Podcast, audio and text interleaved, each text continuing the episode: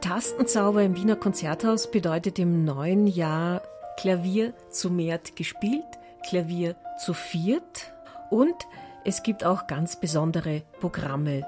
Rico Gulda, schon im Jänner kommen die Jussen-Brüder Arthur und Lukas Jussen. Was zeichnet die beiden aus? Ja, sie sind ein junges holländisches Geschwisterpaar, zwei Brüder, die Klavier spielen. In dem speziellen Genre Klavierduo findet man oft Geschwister, die gemeinsam auftreten, denn äh, man sich vorstellen muss, dass das Klavier an sich ein Instrument ist, das man im stillen Kämmerlein übt und das geht auch gar nicht anders, also die vielen Stunden, die man allein mit sich und der Musik verbringt.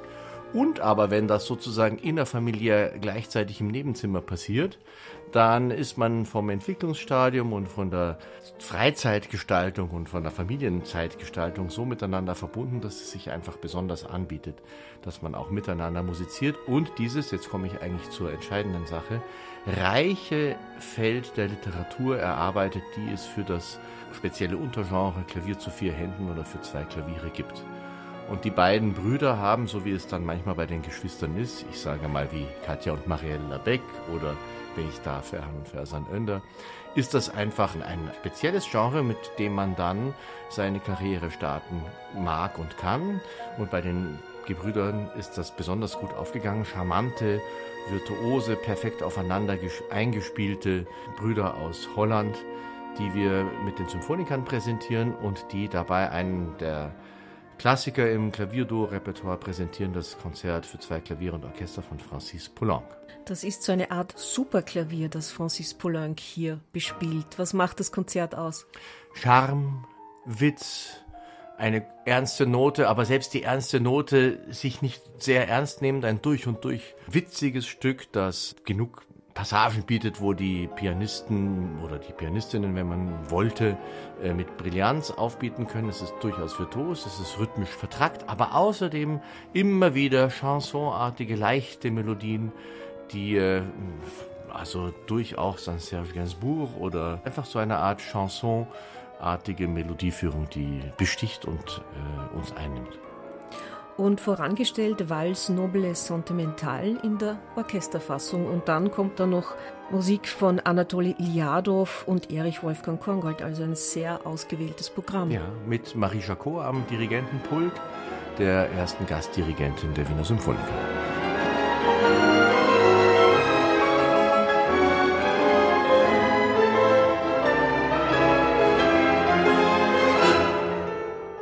Wem diese Musik, also Lust auf französische Leichtigkeit und Spiritualität und Eleganz macht, dem sei auch noch der Klavierabend vom Alexandre Tarot empfohlen. Dieser Klangästhet unter den französischen Pianisten debütierte bei uns als Liedbegleiter von Sabine Devier.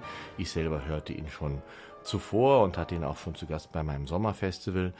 Er überzeugte mich mit einer Transkription von sich selbst vom Adagetto der Maler Fünften.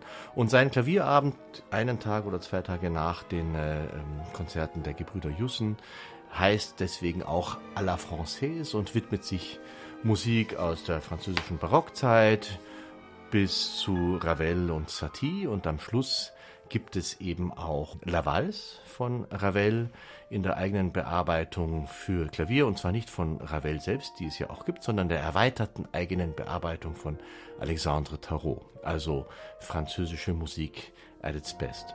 Es ist immer wieder etwas Besonderes, wenn äh, Pianisten, Pianistinnen selber Werke bearbeiten. Genau, und dann spürt man eben auch, was das Klavier eigentlich ist. Das Klavier ist der äh, Tausendsasser unter den Instrumenten, der beste Schauspieler unter den Instrumenten, wie Dieter Hildebrand sagte. Und zwar deswegen, weil es alles Mögliche imitiert und durch die Beschränktheit der Tongebung andererseits äh, vieles dadurch wettmacht, dass es eben sehr viele verschiedene Farben gleichzeitig produzieren kann oder wenn man so will, wenn ich den Bogen zurückschließen darf auf das Klavier, vierhändige Klavierspiel, dann ist das so wie wenn ein Streichquartett äh, spielt, weil man ja eben vier Hände hat, vier Stimmen, aber die spielen alle auf dem gleichen Instrument und die Bandbreite ist eben über Quartettspiel, Gesang und orchestrale Wucht und all das kann das Klavier evozieren. thank you